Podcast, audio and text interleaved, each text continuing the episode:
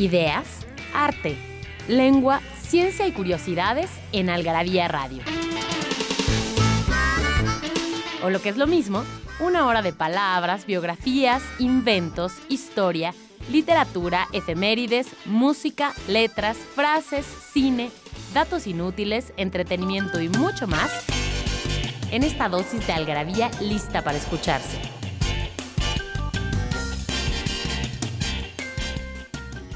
Algarabía Radio. Primero, el principio. Inquipit.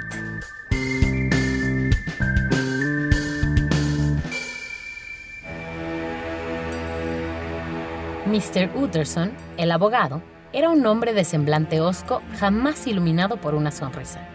Frío, parco y lacónico en la conversación. Torpe para los sentimientos. Enjuto, alto, sombrío, melancólico y, sin embargo, cautivador. El extraño caso de Dr. Jekyll y Mr. Hyde, Robert Louis Stevenson.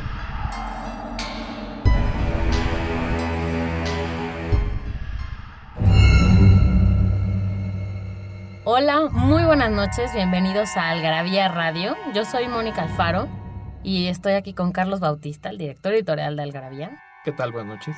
Y Daniel del Moral, que está del otro lado del cristal, como siempre, al pie del cañón. Hola, Daniel. Y el día de hoy, pues, bueno, esto es un podcast, así que puede ser que lo estén escuchando después. Pero el día de hoy es 28 de octubre. Entonces, el tema de hoy es un poco en el mood de la noche de brujas. La noche de brujas. Iba a decir de todas las fechas. De la noche de brujas, de Halloween, de muertos, de todo este, de todo el ambiente que nos rodea ya a estas alturas del año. Pero sí, de la noche de brujas. Entonces, eh, vamos a hablar largo y tendido sobre estas eh, celebraciones. Pero como siempre, tenemos regalos para ustedes. Así que a los primeros 30 que nos escriban a participa.algarabía.com con la respuesta de cómo se le llama a una reunión o junta de brujos y brujas. Y no, no es una junta de algarabía, Carlos, aunque tú creas. ¿Cómo se le llama? A participa.algarabía.com y se pueden llevar paquetes de revistas Algarabía. Junta de contenido se llama. Yo no entro a esas juntas, entonces me lavo las manos. Ahora resulta. Yo soy la única que no entra a la segunda. bueno, dime una cosa. Este, mm, ¿Salías a pedir Halloween? Digo, supongo que ahora ya no lo haces. No, no, no, no. ¿Alguna vez lo hiciste? No, esas este, costumbres gringoides no, no pegaban en mi época. ¿No? ¿Nada? No, nada. en mi época. Ni que vivían en satélite. Oye, luego, luego la violencia. es que allá sí lo hacen. Yo no lo hacía, quiero decir, y sí vivía por allá y no lo hacía. Ajá. Creo que porque... ¿Pero tus vecinos? Fíjate que mis vecinos sí, sí lo hacían. No sé por qué nosotros no hacíamos. Creo que porque a mis papás no les gustaba la cosa de ir a pedir Halloween. no sé. Sí. Entonces no lo hacíamos. Pero como que creo que sí está divertido, ¿no? ¿No? Pues mira, ah, en cuestiones de tradiciones, eh, finalmente cada año y cada tanto estas tradiciones no son inamovibles, siempre eh, se les va agregando una cosa, quitando otra. De hecho, por ejemplo, las posadas eh, de, sembrinas ya no se hacen como hace 50 años o hace 20 años, ya cambiaron muchas cosas. Creo que lo único que se conserva ya es la piñata y la pachanga. Y pues igual todas las tradiciones, así como el lenguaje, son cosas que evolucionan, que cambian, que la gente va adaptando según su idiosincrasia. Y pues ahora creo que es eh, más común como la fiesta de disfraces y que los chavos lo agarran de desmadre para pues justo disfrazarse de pues sobre todo la película que está de moda, a ver, vamos, ¿cuántas, cuántas eh, maléficas veremos eh, esta Creo que todas. Creo que yo me voy a disfrazar de maléfica también. O de las últimas películas de superhéroes, ya sea de los villanos o de, los, eh, o de los protagonistas. Seguro va a haber por ahí algunos este, Thor o algunos este, Spider-Man por ahí. seguro. De bastante este, región 9, pero seguro. Pero seguro ni siquiera 4, ya ni para 4 nos alcanzó. no, región 9 seguro. bastante bastante este, improvisado el, traje y, el individuo también. Pero, pues bueno, es, una cuestión de, gusto, de fiesta, de, ser. De, pues, no, hay, un, no hay una, un contexto religioso atrás de ello, como fue que surgió el, Día de Brujas, ¿no? Que justo alguna vez publicamos un artículo que se llama Algo sobre el Halloween, que justo explicamos cuál es el origen de, de, este, de esta famosa eh, celebración que pues, celebra todo el mundo anglosajón, no nada más los Estados Unidos. Y eh, Halloween deriva de la frase All Hallow Eve, que significa la víspera del Día de Todos los Santos, que tiene su origen en la celebración de Samhain, que es una festividad de la religión druídica practicada por los celtas. Bueno, vamos a entrar de lleno a este tema, eh, pero primero vamos a la palabra del, del día y escuchar un poco de música también. No se vayan, volvemos.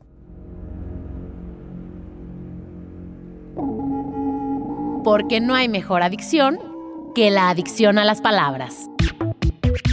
Palabra filia. Ábside. Según el DRAE, viene del griego apsis, que significa nudo o clave de la bóveda. En arquitectura se refiere a la parte del templo abovedada y comúnmente semicircular que sobresale de la fachada posterior y donde se instalaban el altar y el presbiterio. Es también el lugar del coro de la iglesia, que no dudo también sirve, sirvió y servirá como lugarcito para los novios.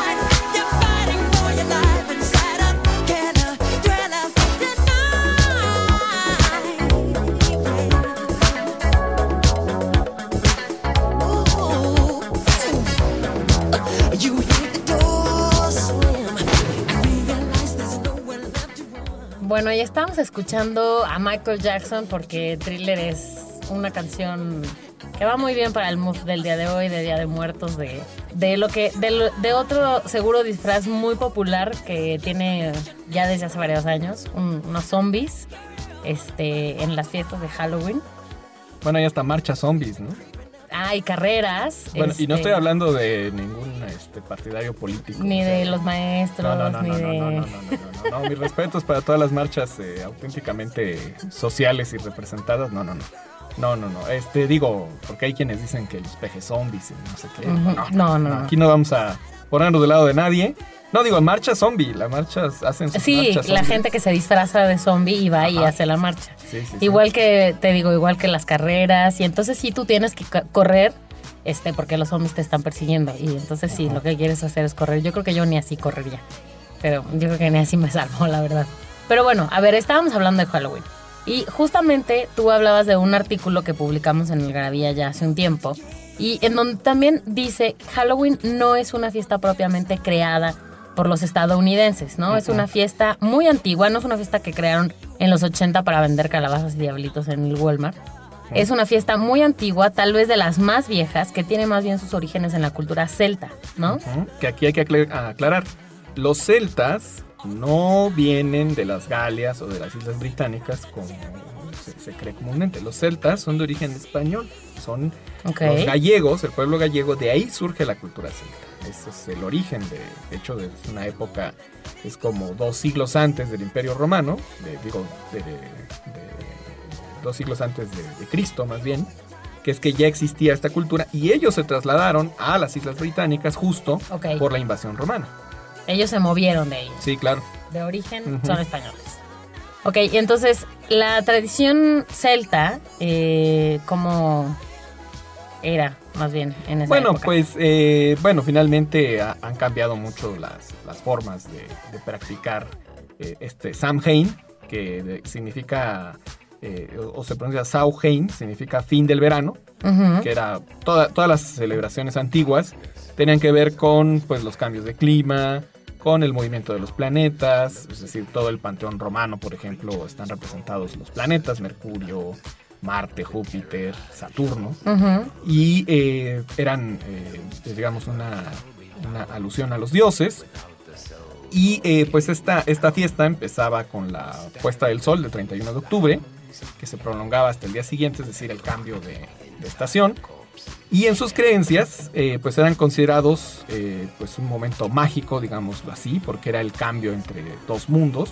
Estaba una fase, digamos, como más transparente, era más evidente que el, cambio de clima revelaba también un cambio de, de, digamos, de pues un estado de, pues, de ánimo, de, de, personajes, digamos así. No solamente de clima, pues, de, de Sí. temperatura. Creían de- que en, e, que, en ese, que en ese cambio había seres mágicos, por ejemplo, que había duendes, que había hadas, que había este, gente que podía manipular naturaleza, que en este caso brujas o brujos. Porque efectivamente ellos no hablaban de, de demonios ni de los seres que a lo mejor ahorita representan en Halloween, ¿no? De diablos o, o de este, seres malos en, en particular, sino hablaban de estos personajes ficticios, ¿no? Las hadas y los duendes, que eran pues efectivamente peligrosos para los humanos, ¿no? Sí, claro, y sobre todo que eran, digamos, estos seres que transitaban de una época a otra y que de alguna forma, eh, pues eran más, eh, más que, pues malignos, eran benéficos para los, los seres humanos y participar en este, en este cambio del, del clima. Y ahora, de ahí el tema también de lo de las ofrendas, ¿no? Eh, las ofrendas, los humanos dejaban esta ofrenda de alimentos o de leche o bueno, que hoy se ha transformado en muchas otras cosas. Dulces. Exacto, pero en esa, en esa época lo hacían justamente como para beneficiarse de las bendiciones de estos seres que aparecían en esa época y que podían darles como bendiciones para el siguiente año, ¿no? Entonces, en, en esa época era común que hubiera como varias personas fuera de, de la casa durante la noche causando ciertos estragos en la ciudad, ya que pues eran horas, como dice, dices tú, Carlos, cambiaba el ciclo y ya no era ni el año viejo, ni el año nuevo, ni, o sea, era como un periodo ahí medio, medio pasajero, Sí, ¿no? pues era la entrada del otoño, eh, digamos, era el, el fin de- del verano. Y pues eso obviamente también significaba algo básico, ¿no? Que pues ya terminaba la época de cosechar, ya no había un clima propicio para producir alimentos y tenías que eh, pues dosificar muy bien lo que pues desde entonces hasta el término del invierno te, iba, te iba a servir, sobre todo en esos países donde pues el clima es bastante radical, ya desde el otoño hay un cambio muy notable del, del clima y no es hasta la primavera que entonces ya pueden volver a las a- actividades. y que además eso significa que con las actividades, como bien dices, vuelven a ser productivos, o sea, vuelven a tener productos, literal a ser productivos, ¿no? A tener, a poder adquirir nuevas cosas, nuevos Sí, alimentos. Porque mira, imagínate las Islas Británicas hasta la fecha, en realidad se pasan seis meses encerrados porque el clima no ayuda, ¿no? O sea, de- desde el viento frío hasta las nevadas, pues no, no puedes hacer nada en ese clima, y aquí, bueno, pues este, esta época también marcaba como la última oportunidad, digamos, de justamente antes de que entrara el invierno y de que todos se tuvieran que guardar en sus casas, era como la última oportunidad de este hacer bromas a, a, pues literal a los que vivían alrededor y demás y lo que para lo que se prestaba estas fechas es que mucha gente imitaba a estos seres fantásticos de los que hablábamos las hadas tal vez y eh, por ejemplo tal vez el, el antecedente de las calabazas talladas eran estos nabos en donde se tallaban las caras de las hadas o así y se iba de puerta en puerta pidiendo comida. O sea efectivamente es como el, el antecesor, el antecedente de lo que hoy hacemos de ir con, o hacen los niños, de ir con calabacitas eh, pidiendo dulces eh, por las casas. Y efectivamente, si no se les daba alimentos, que era lo que, lo que pues daban en esa época, se jugaban bromas pesadas. Algo muy par- parecido a lo que pasa hoy y avientas un huevo en la ventana del vecino si no te da dulces, ¿no? Sí, claro. Y bueno, hay, hay varias cosas, ¿no? Por ejemplo, esto del el famoso dulce o truco o travesura. Eh, hay muchas versiones de cómo pudo surgir, eh, desde la frase hasta cómo, cómo hacerlo. Pero en esta, en esta tradición del Samhain, de, que dices de ir de casa en casa, eh, pedían pan del alma. Era soul cakes, que eran cuadritos de pan con pasas. Y mientras más recibieran, más oraciones prometían a favor de las almas de los familiares que habían fallecido. Porque también Ujú. eso, eso este, digamos, coincide, ¿no? Tanto en la, en la religión que practicaban los, eh, pues los celtas, tan como después la, la religión católica. En esta época eh, coincidió que era para celebrar a, los muertos también, ¿no? O sea, a quienes, quienes se han ido. Y vamos a ir un corte rápidamente, pero ahorita que regresemos vamos a seguir hablando de de dónde vienen estas, eh, estas tradiciones de hoy. Les vamos a decir de dónde viene esta eh, práctica de hacer la carita de la calabaza, eh, la carita de Halloween en las calabazas. No se vayan, volvemos.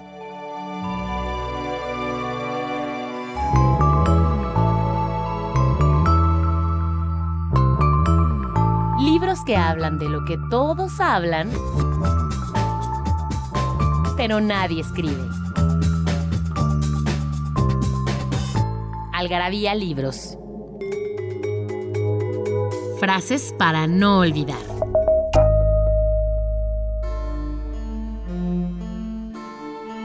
Aquí yace Molière, el rey de los actores. En estos momentos hace de muerto y de verdad que lo hace bien. Epitafio de Molière para sí mismo.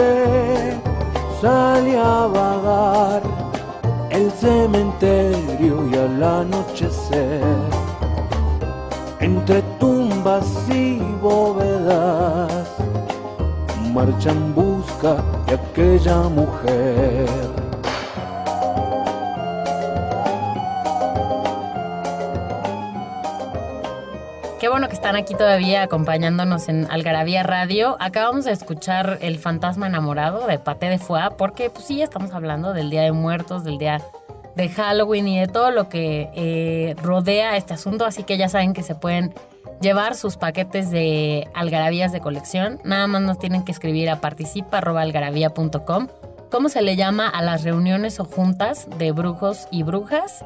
Y listo, siempre y cuando puedan ir a recogerlo a algunas de nuestras sucursales, que están en la Ciudad de México, San Luis, Querétaro y Puebla. Son sesiones plenarias, ¿no? De reformas estructurales, así se llaman. Puede ser, puede Ajá. ser. bueno, como estaba diciendo Carlos, Carlos hablaba de, de de dónde venía la tradición de dulce o travesura, de trick or treat. Y justamente vamos a contarles de dónde viene la, la idea de la calabaza de Jack O'Lantern, que es el personaje en el que está, digamos, inspirada la cara o, la tradición de, de hacer caritas en las calabazas. Y esto viene de una leyenda irlandesa en donde había un hombre que era tacaño y bebedor, pues como se llamaba Jack justamente, y que justo antes de caer en las garras del diablo, lo logra engañar dos veces y le hace prometer que jamás, al diablo, le hace prometer que jamás le va a pedir su alma. Cuando finalmente muere, Jack no es aceptado en el cielo, pero tampoco puede ir al infierno, por lo que él debe volver a la tierra. Para que Jack pueda alumbrar el camino de vuelta, el diablo le lanza un carbón encendido que Jack O'Lantern, que era su nombre, pone adentro de un nabo, lo que hoy se convirtió en una calabaza, para que no se apague con el viento, ¿no? Como para que se proteja. Entonces, bueno, pues ustedes dirán que tienen que ver los nabos con, con las calabazas, absolutamente nada. Lo único es que en Estados Unidos eh, hay calabazas y pues son más grandes y se pueden tallar más fácil. Punto final. Pero bueno, de ahí la idea de tallar las calabazas y para que este año, si piensan tallar calabazas, sepan de dónde viene la tradición. y Les cuentan a los niños. y también las tallaban porque eran muy baratas. Entonces, eh, cuando llegan los inmigrantes anglosajones a lo que ahora son los Estados Unidos, pues obviamente se daban por sí solas estas calabazas en, en los campos. Sobraban. Sobraban y pues era muy barato este, tanto tallarlas como eh, pues usarlas, ¿no? O sea, era muy, muy simple. Nunca he tallado una, la verdad. ¿Tú sí? Sí, pero no, no me quedó bien. ¿Tú, Daniel? sí, sí te quedaron bien, más o menos. Al estilo mexicano, dice Daniel, se me hace que tenían los ojitos redonditos y una sonrisa casi abierta, apenas abierta. bueno, eh, ¿de dónde vienen, por ejemplo, eh, el tema de los disfraces, Carlos? Ah, bueno, pues dicen que surgieron en Francia durante los siglos XIV y XV, cuando Europa es- estaba en una de las peores etapas de la peste bubónica, y las misas de difuntos se multiplicaban, lo que dio lugar a representaciones que le recordaban a la gente su propia mortalidad y que eran conocidas como la danza macabra. Estas eh, tienen que ver también con el concepto de memento mori, que es aquel, el- en latín significa vas a morir, o sea, o recuerda que morirás. Y eh, pues tiene que ver con que pues, los seres humanos, ya una vez lo, platicamos, de hecho hicimos un número dedicado a la, muerte, el número 110, de noviembre de 2013, en el que justo eh, hablamos de esta idea que solo tenemos los seres humanos, de que somos conscientes de que tarde o temprano vamos a morir. Sí, qué terrible. bueno, este mm, también otro de los elementos básicos en esta temporada son las brujas. Y bueno, las brujas, este, además de tener una escoba voladora, dice la leyenda que se reunían un par de veces al año, el 30 de abril y el 31 de octubre, para participar en estas juntas, de las que no les voy a decir su nombre porque son las que tienen que mandar para ganarse sus revistas. Y aprendían nuevos hechizos. Así que no, Carlos, no se juntan los miércoles en la junta de contenidos. aunque insisto. Y bueno, los famosos gatos negros, pues los gatos de por sí, alguna vez lo comentamos aquí, hay un texto de Robert Darton, que de hecho va a estar de visita aquí en México en unos días, que tiene un gran libro que se llama La Gran Matanza de Gatos, donde cuenta, entre otras cosas, que pues, los gatos siempre han sido como pues, figuras malditas en- dentro de la historia europea, sobre todo la historia medieval, y pues los gatos, eh, de alguna forma, eh, dicen que es el disfraz que usan las brujas para pasar inadvertidas y que por eso era- había que quemar o maltratar a los gatos si los veías en, en la noche, porque eh, si era una bruja, pues ya acababas con ella. ¿no? Ok, o sea, los gatos negros en realidad eran brujas como escondidas. Pobres gatitos. camuflajeadas. Bueno, y efectivamente, pues esta celebración se da el 31 de octubre, eh, en la víspera del Día de Todos los Santos, que es como la tradición que en teoría celebramos acá. Y que pues es un, al menos en la religión católica, es un día de guardar y que está ligada con el Día de Muertos, que es el, y el Día de Todas las Almas, o sea, el Día de los, ¿cómo se llama? De, todo- de los santos difuntos. De los Santos Difuntos, que es el 2 de noviembre. Entonces son pues tres celebraciones mm, que están ligaditas, pero que ya se vuelven una sola, ¿no? Creo. Y al final, bueno, pues cómo fue que Halloween en realidad se fue convirtiendo poco a poco. Bueno, pues lo que sucedió fue que para finales del, siglo I, estamos hablando de antes de Cristo, los romanos habían conquistado la mayor parte de las tierras celtas y habían adaptado esta celebración de la que hablaba Carlos al principio, el Samain, en sus propias, pues, a sus propias celebraciones religiosas nuevas, ¿no? Y con el tiempo, como fueron cambiando y como las conversiones al cristianismo se fueron dando, la ceremonia inicial pues fue abandonada, obviamente, ¿no? Y la Iglesia Católica trató de sustituirla con el Día de Todos los Santos, que pues de alguna manera es este, similar, ¿no? Y este Día de Todos los Santos fue instituido por primera vez en el año 998. Ya todo lo demás que encontramos calabazas este, desde hace dos meses en el súper, ya eso es otra O pan de muerto desde abril, ¿no? Uy, Sí. pan de muerto desde como septiembre, ¿no? Sí, sí. No, desde antes. Hay. De hecho, hay panaderías que se ufanan de tenerlo todo el año, ¿no? Pero como, ¿para qué? Pan de muerto y rosca de reyes también algunas, ¿no? Sí, no, que eso es como... Eso es jugar a ser Dios. Pero yo se los Sí. agradezco porque el pan de muerto es uno de los panes más preferidos para mí, la verdad. Ahí muy cerca de Algarabía hay una panadería pequeñita que vende un pan de muerto. Ah, sí, sí, sí. Además le echan ajonjolí, no azúcar. Esa ¿Ah, sí? la- esa es la gran diferencia. Mm, Sí, sí, sí. interesante. Sí, sí, sí.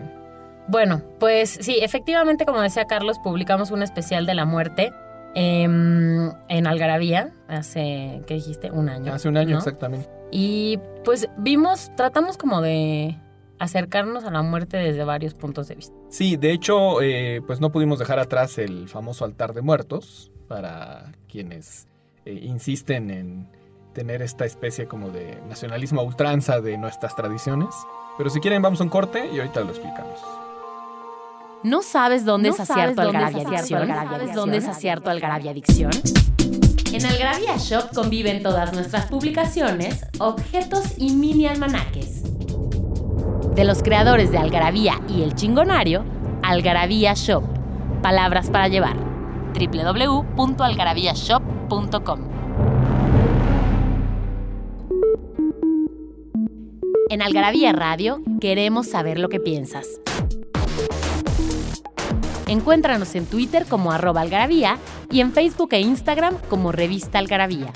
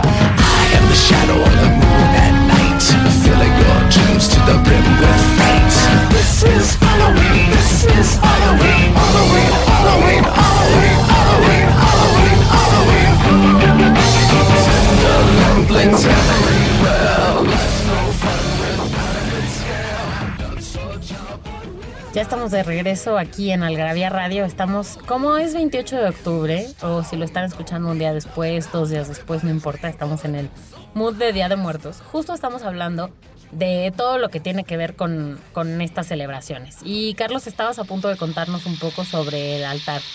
Bueno, eh, el altar tiene un origen, eh, pues obviamente, eh, milenario, en este caso de los antiguos mexicanos, en, en particular los mexicas. Ellos tenían un concepto de la muerte eh, pues muy, eh, muy especial, muy particular. Eh, veían la muerte no como algo letal, digo sí, le, ten- le tenían un enorme respeto y una enorme veneración, pero era algo muy cotidiano. ¿Por qué? Pues porque tenían eh, pues, prácticas de sacrificio constantes para agradar a los dioses, ya fuera para sacarle el corazón a la gente, o pues comerse a sus paisanos porque había poca, poca este, proteína animal que consumir, entonces pues inventaban sus reglas floridas, atrapaban unos cuantos miles de tlaxcaltecas, los hacían carnitas para hacer pozole, y eh, las cabezas de estos, eh, de, de estos eh, prisioneros eran empaladas en, un, en, en una, pues digamos, una especie como de tarima, que era una, una ofrenda a los dioses, llamada Zompantli, que justo significa eso, cabeza y, y, este, y, línea o, vara. Y, eh, son una serie de cabezas, creo que todos hemos visto un Zompantli, que son una serie de cráneos atravesados por, por, un, por, por una, este, pues una vara de, de madera y este, predispuestos en- de forma horizontal. ¿no? Es- digamos, esta era la bonita forma en que celebraban este, a, a la muerte los, los, los mexicas.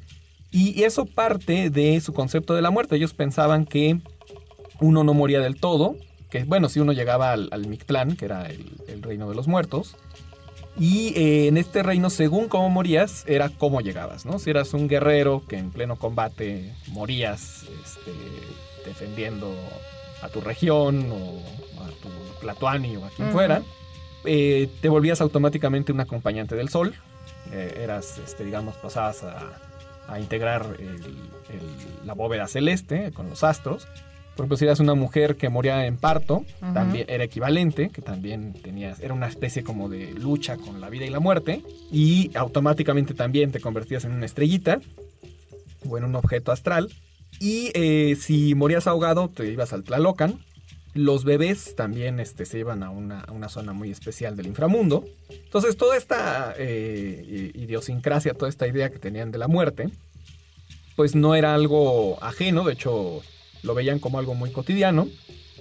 Eh, Mictlantecutli, que es el, señor eh, oscuro, el señor de- del inframundo, que es eh, el señor de- del, lugar de los muertos o del país de los muertos, que significa literal, eh, estaba encarnado por un, por un esqueleto, por alguien con el cráneo descarnado, Ujú. eh, salvo las manos y los pies. Es, un- es una cosa interesante.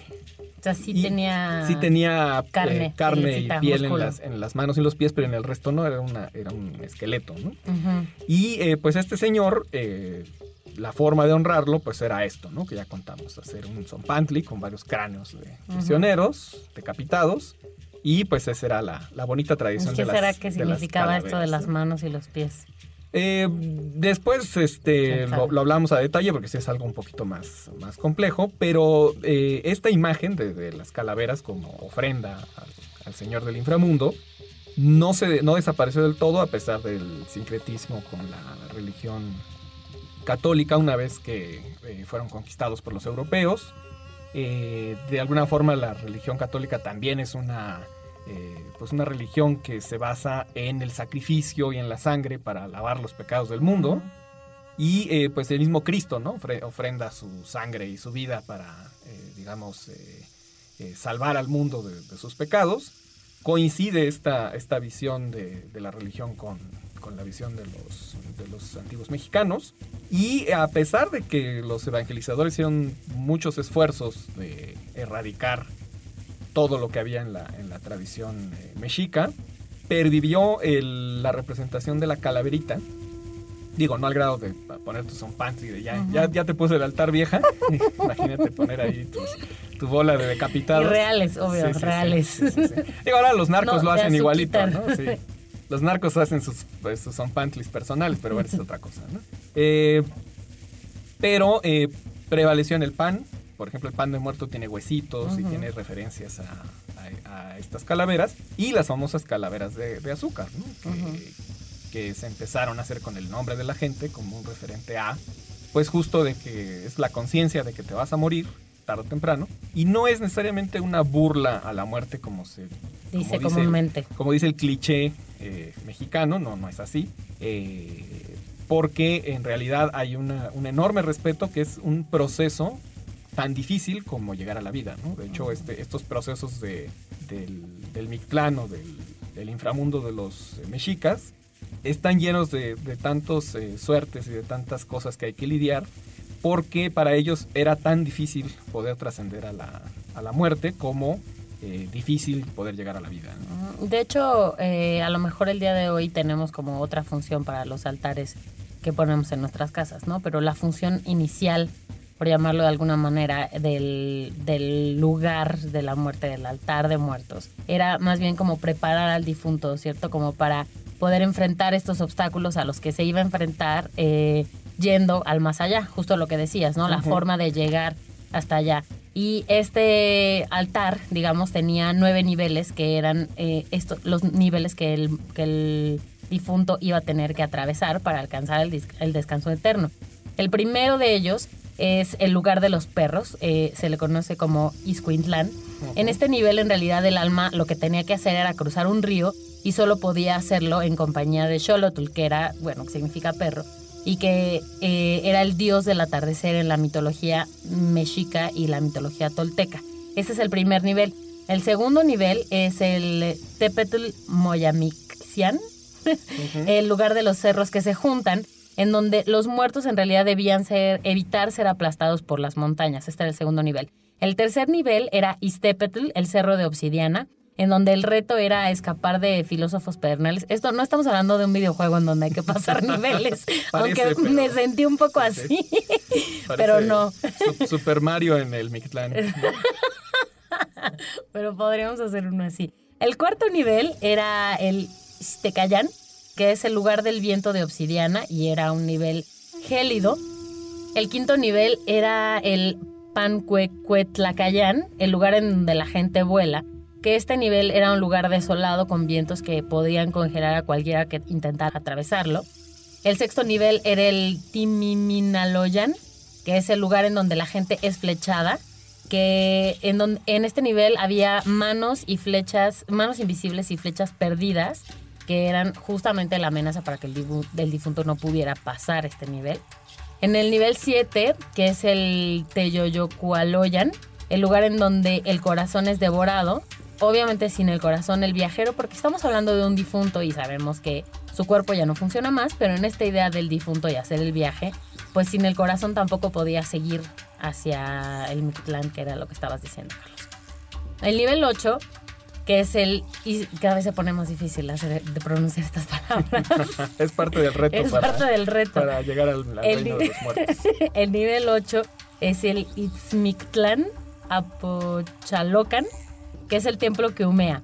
En este nivel, los muertos podían perderse porque había una neblina muy espesa. Y de ahí llegamos al noveno nivel, que es el eh, más alto y más lejano, justamente como decías, en Mictlán, el lugar de los muertos, que es en donde el alma, el tonali, era liberado y alcanzaba justamente el descanso que estaba buscando. Entonces, la idea del, del altar, pues era otra distinta, ¿no? Era más bien como para ayudarle al muerto a cruzar todos estos niveles y llegar al Mictlán.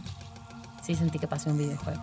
Bueno, eh, vamos a hacer una pausa rápidamente y volvemos para seguir hablando de cosas de Día de Muertos. Mexicanos somos y en el camino andamos.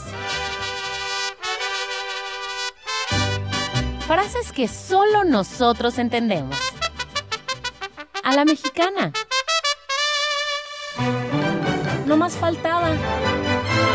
Frase expresada por alguien que, harto de una situación, se refiere con sarcasmo a un desenlace, a su parecer exagerado, absurdo, surrealista o fuera de lugar.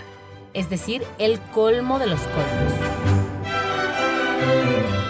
No más faltaba que mi nuera me pusiera a barrerle su cocina.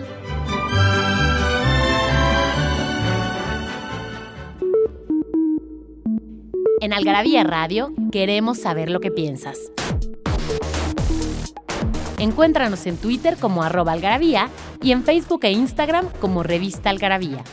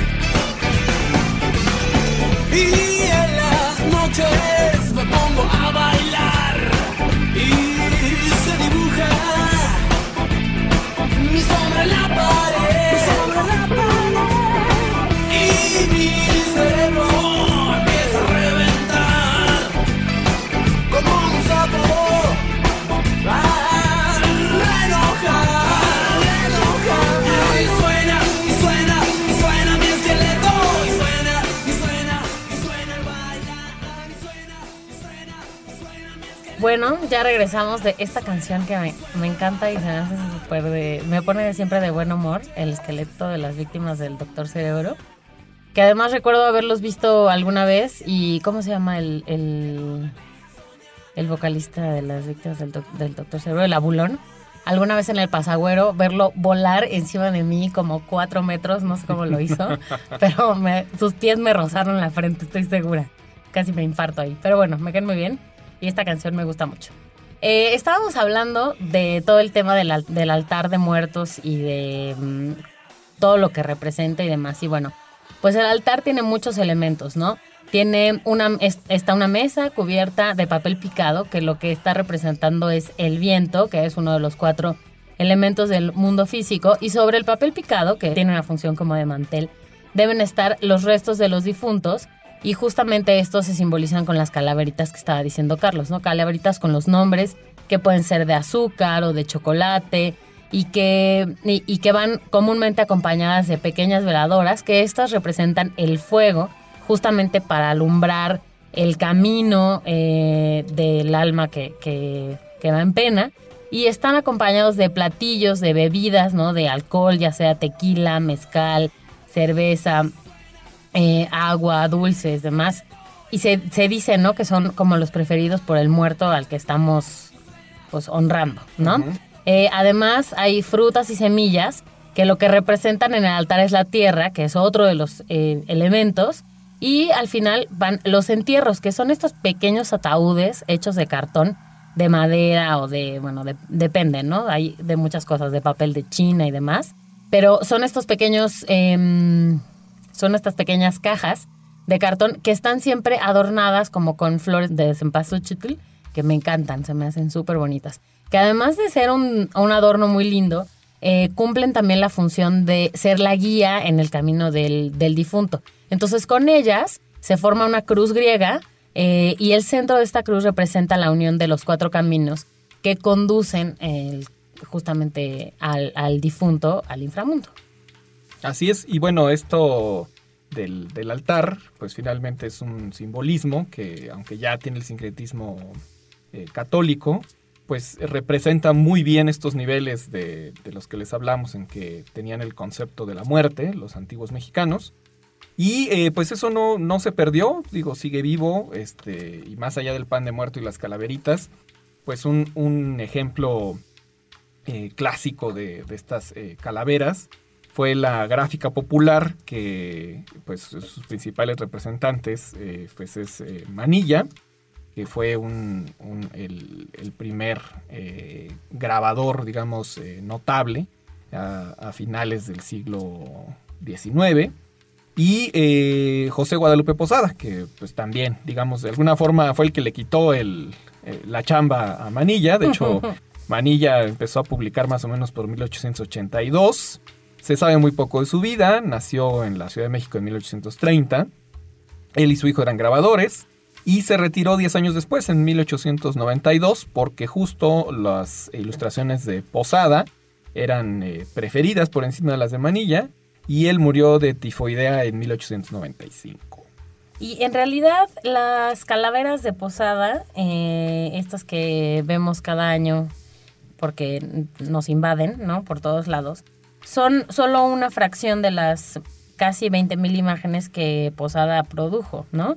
Diego Rivera, en realidad, eh, él, él fue el que seleccionó la obra de Posada y escribió, ninguno imitará a Posada, ninguno lo definirá. Su obra, por su forma, es toda plástica Toda la plástica. toda la plástica. En realidad, estas calaveras de posada nos representan, ¿no? O sea, así como, no sé, pero a lo mejor así como hay otros grandes íconos de nuestra cultura, independientemente de, de si son o no son, pero ante el mundo, ¿no? Como yo que sé, puede ser Frida Kahlo o así, creo que están como a ese nivel, ¿no? De, creo que tienen ese, ese peso. Sí, claro. Bueno, las calaveras de Posada, de hecho, es eh, un- una representación gráfica de algo que se hacía de forma literaria.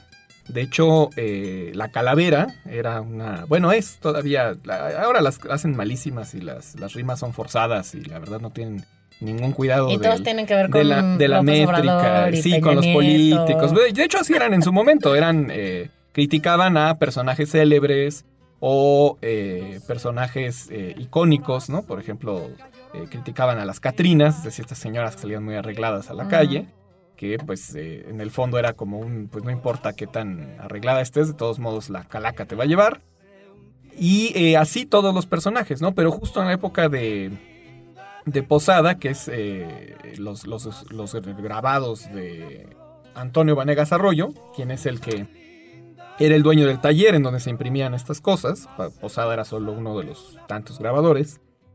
Eh, pues justo se, se, se- se hicieron populares, se imprimían para que la gente las, las consumiera. Eran papelitos que se compraban por, por centavos o creo por un centavo. Eran cosas muy baratas, muy populares. Y eh, pues justo lo que hizo eh, Posada fue darles un- un- una representación gráfica para la gente que no sabía leer estas calaveras eh, literarias, ¿no? Las que, las que se representaban con eh, octasílabos y que se escribían pues, los versos rimados con, con cierta medida, con cierta... mm, ¿Cómo le diré? Pues métrica, ¿no? O sea, una métrica poética muy rigurosa. Y Posada lo que hacía era ilustrar estas, est- estos, es- estos escritos. ¿no? Sí, que a lo mejor no, son tan sencillas de entender si las lees, ¿no? Porque además, pues son, son como burlonas, pero también son como sarcásticas, entonces no son así como que textos planos que puedas leer, no, son, no es una narrativa, ¿no? Y hacían eh, relatos sobre a lo mejor hechos de la vida política, como estabas diciendo, ¿no?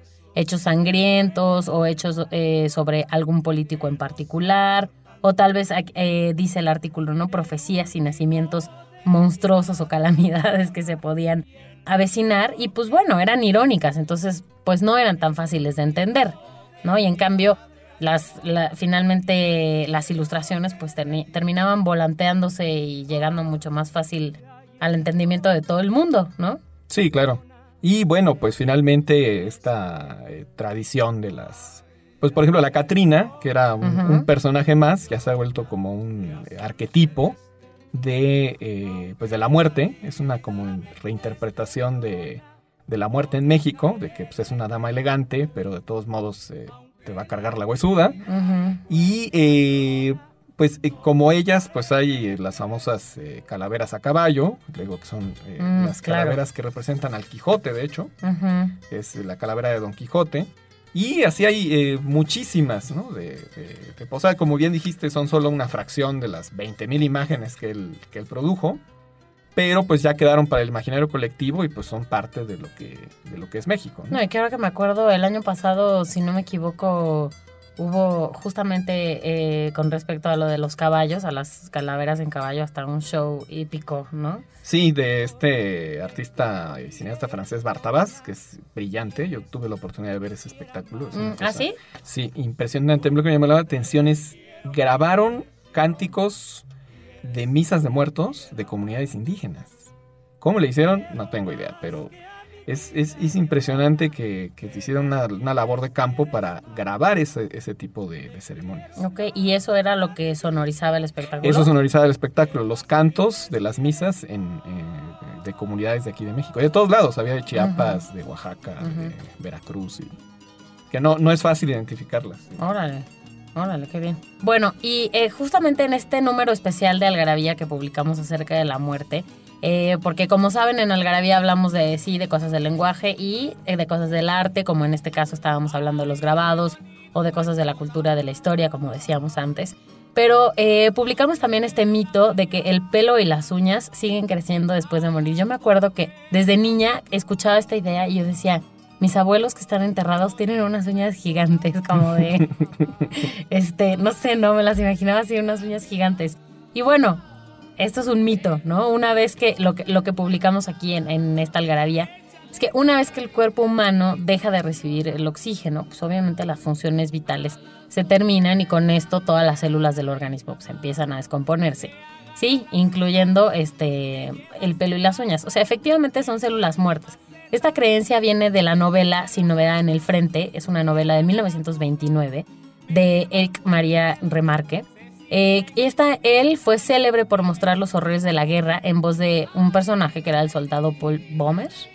Y, lo que hace este soldado, el personaje, es que reflexiona pensando, estas uñas crecerán mucho tiempo todavía, como una fantasmal vegetación subterránea, cuando Kermit ya no viva. Y bueno, lo que sucede en realidad es que la piel de alrededor de las uñas y del pelo se deshidrata y entonces se contrae. Literal, no es que te haya crecido el pelo, es que se te encogió la cabeza, literal.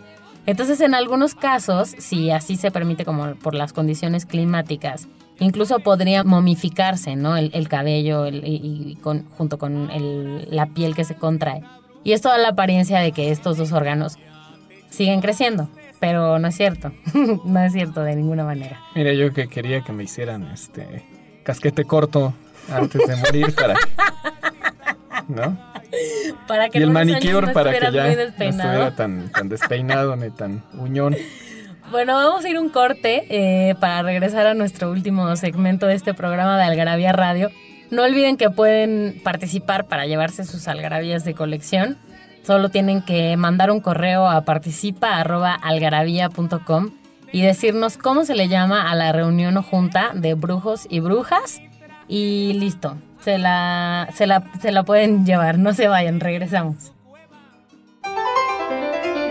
Nostalgia en pequeñas dosis. Algarabía para recordar.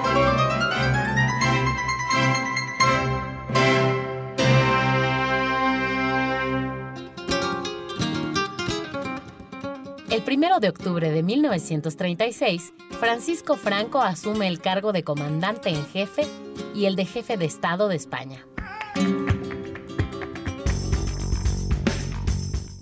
El 12 de octubre de 1960, Nikita Khrushchev, líder de la Unión Soviética, protagoniza el famoso incidente del zapato en la Asamblea General de las Naciones Unidas. El 17 de octubre de 1997 se estrena en Estados Unidos la cinta The Devil's Advocate, El abogado del diablo, dirigida por Taylor Hackford y protagonizada por Keanu Reeves y Al Pacino.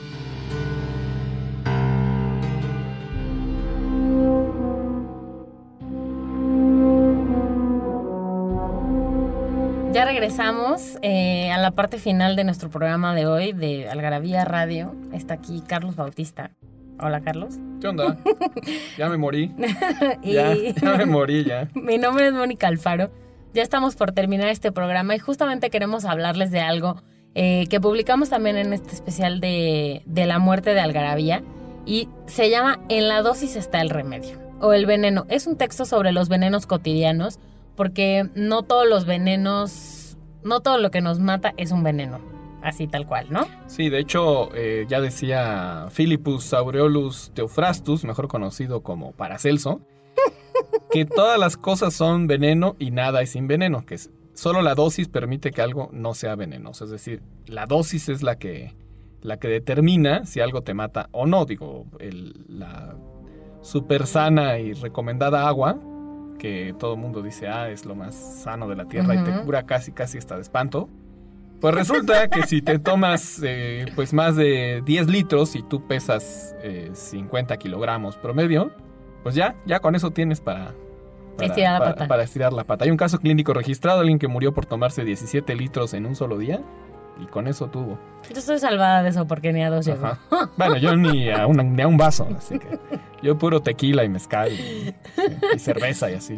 Bueno, justamente eh, en este artículo se mencionan varios venenos, digamos, cotidianos, y varios casos, ¿no? Por ejemplo, un caso de envenenamiento en donde la víctima era un joven político que había decidido cambiar su estilo de vida, entonces decidió sustituir la carne, o sea, carne, cualquier tipo de carne, por vegetales y darle un lugar especial a las nueces de Brasil, eh, una especie en particular, Bertoletti excelsa. Eh, y bueno, después de algunos meses de este régimen, que parece en teoría muy sano, esta persona, el joven político, empezó a experimentar fatiga, náuseas, diarrea y, eh, por ejemplo, algunas cosas muy particulares, un sabor metálico en la boca, un olor a ajo y algunos síntomas característicos de cuando uno se envenena por selenio. Este elemento en realidad se encuentra en una en su, en su cuerpo se encontraba en una concentración mucho mayor a la normal. ¿no? Una vez que este joven murió, se encontró que tenía una dosis altísima de selenio. Y bueno, la pregunta es, ¿de dónde venía ese selenio? Tan, tan, tan. Pues de las nueces, ¿de dónde más? Porque en realidad eh, tener un consumo, digamos, normal de las nueces estaba bien, pero en el, en el caso de él, solamente media docena de ellas, eh, equivalente a 800 microgramos, es equivalente a 800 microgramos de selenio. Entonces, duplicar el límite diario recomendado eh, en el organismo, lo que terminó haciendo es matándolo, ¿no? Entonces, un hábito que parecía en teoría sano, terminó siendo lo que lo mató, ¿no? Sí, ahí aplica el dicho de por qué usar veneno si puedes matar con miel, ¿no? Según, según la dosis, ¿no? Y tenemos aquí una, una bonita lista de qué cosas te pueden matar porque la dosis sea, sea excesiva, ¿no? Ya dijimos el agua, si pesas 50 kilogramos con 10 litros, pues ya, Adiós. adiós Nicanor. Dios Nicanor. El azúcar con 1.2 kilos. Bueno, todo esto estamos hablando de un- una persona de 50 kilos, ¿no? Eh, el azúcar, 1.2 kilos. La sal con 600 gramos, ya tienes. La cafeína con 100 tazas, así que cuidado. Que, bueno, uno va a decir, bueno, ¿cuándo me voy a tomar 100 tazas? Pero, por ejemplo, estas bebidas energéticas Ujú. que tienen eh, por regular entre 8 y 12 tazas promedio en cada latita, si te tomas 10, estás cerca de la dosis mortal. Ujú. Y hay casos clínicos registrados de gente que se tomó 10. De, no voy a decir marcas, pero no le voy a echar Ujú. este, el- la culpa a nadie. Digo, la, La culpa es del la que lo culpa es del- consume. del, del que consume, no de la, no de la marca, ¿no? Digo, quien consume estas eh, bebidas, eh, eh, sí son, ¿cómo les llaman? ¿Energizantes? O ¿Cuál es la palabra? Este. Sí, ¿no? Sí, bueno, si te tomas 10 de esas, estás cerca de la dosis para... para... Sí, cafeína no, no se entiende solo como el café, sino como cualquier tipo de bebida que tiene cafeína, ¿no? Sí, para estirar la pata. Aspirina, eh, 100 tabletas. Ácido oxálico, uno dirá, bueno, ¿y es el ácido oxálico? Pues están las espinacas, y si te echas 7 kilogramos, no te vas a poner fuerte como Popeye, lo más No. seguro es que te mueras. También eh, está cerca de la muerte si te tomas un litro de whisky. Así ahí que sí no sé, ahí sí no sé, fíjate. Yo, Dice Carlos que él ha sobrevivido entonces. yo llevo esto. 20 años, eh, bueno, no, no diario, pero sí hubo una época en que tomaba un litro diario y ¿Sí? no me pasó nada. Bueno, igual ahí tengo una cirrosis latente, ¿no? Pero no morí. Todavía. Sí, sí, sí, pero durante pues mínimo ¿Cómo? un año, sí, un año tomé un litro diario de whisky y no me el- pasó nada. Órale. Bueno, ok. Tú eres la Bueno, excepción se- a la seguro regla. a quedé muy mejor. idiota, pero no, no morí. que A lo mejor tú eres la excepción a la regla, nada más. bueno, pues estos son algunos de los venenos cotidianos que no, que no solamente el cianuro te puede matar, ¿no? Porque efectivamente, entiéndase que un veneno, pues no es nada más este justo de lo que hablábamos, ¿no? Es cualquier sustancia que puede empezar a producir algunos cambios que son anormales y que terminan perjudicándose y que cuando un organismo, o sea, un cuerpo, ser humano, perro, quien sea, está expuesto a ella, pues obviamente puede eh, sufrir las consecuencias, ¿no?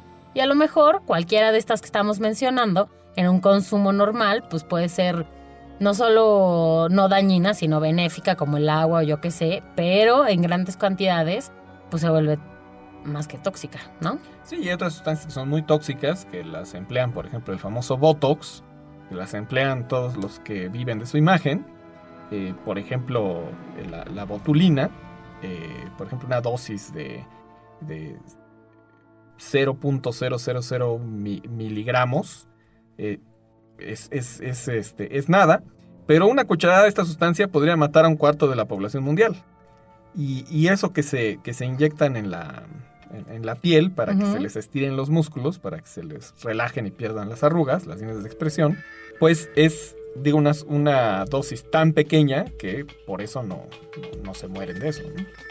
Sí, Pero esa sí es una sustancia letal, que claro, lo que pasa es que la dosis es tan pequeña, ¿no? Ahí es justo el caso contrario, ¿no? Contrario, exacto. Bueno, fíjate que una vez yo tomé no sé cuántas tazas de café, pero bueno, cuando estaba en la universidad, un día que me volé varias clases y fuimos este, a una de estas cafeterías donde te sirven más y más y más y más café tan solo por 12 pesos.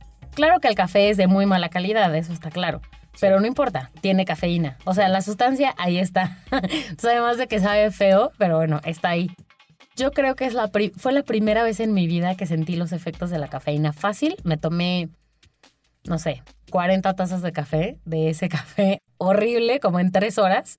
y terminé por primera vez temblándome las manos, este, sudoración, que dije, Dios mío, ¿qué pasa? Sí, sí tienen cafeína sus cafés. Em, se acabó el tiempo de este programa.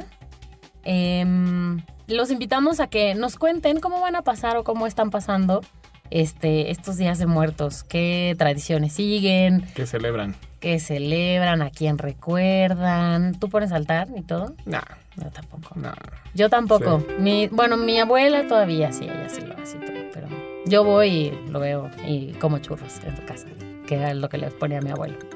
Bueno, pues gracias a Daniel del Moral por estar en este programa. Les recordamos a todos que pueden encontrar algunos de estos contenidos en algarabía.com y esta portada en particular a mí me gustó mucho. Les invito a que descarguen el wallpaper porque está bien padre. Eh, nos escuchamos el próximo martes. Muchas gracias, Carlos. Gracias a ti. Bye.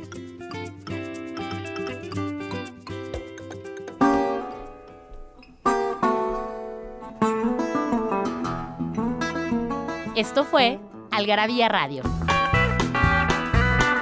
Conocimiento, ingenio y curiosidad en una hora.